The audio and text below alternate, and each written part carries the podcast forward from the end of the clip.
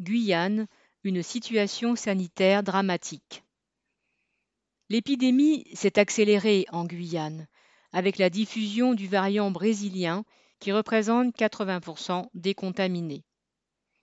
Le département a été reconfiné pour deux semaines à partir du 14 mai, avec un couvre-feu à partir de 19h et toute la journée du dimanche, la fermeture des établissements sportifs, des bars et restaurants, ainsi que des commerces dits non essentiels.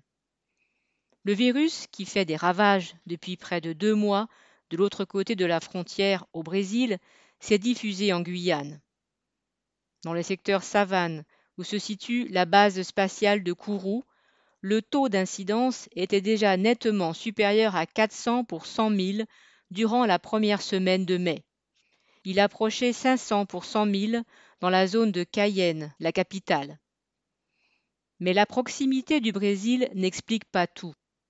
La Guyane a reçu bien moins de vaccins que la métropole.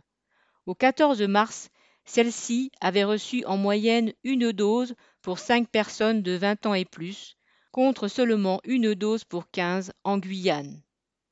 Mi-avril, les livraisons étaient encore moitié moindres que la moyenne nationale. Un mois plus tard, les chiffres commencent tout juste à s'en rapprocher. Et la Guyane n'a pas seulement manqué de vaccins elle manque de tout, comme bien d'autres territoires issus de l'empire colonial français. 44% des Guyanais vivent dans un désert médical et plus de 40 000 personnes n'ont même pas d'accès direct à l'eau potable. En urgence, 35 militaires ont été envoyés pour soutenir les soignants et ouvrir six lits de réanimation supplémentaires.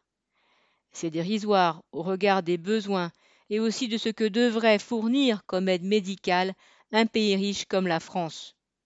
C'est tellement choquant qu'il y a un an, face à l'absence de moyens venus de métropole, les autorités locales avaient voulu faire appel aux médecins cubains.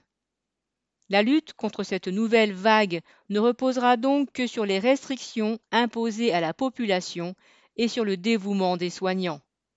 L'État français c'est mettre les moyens nécessaires à l'entretien de sa base spatiale de Kourou, d'où décollent les fusées Ariane, mais face à l'épidémie, il laisse les Guyanais livrés à leur sort, quasiment comme dans les villes pauvres du Brésil voisin. Sacha Camille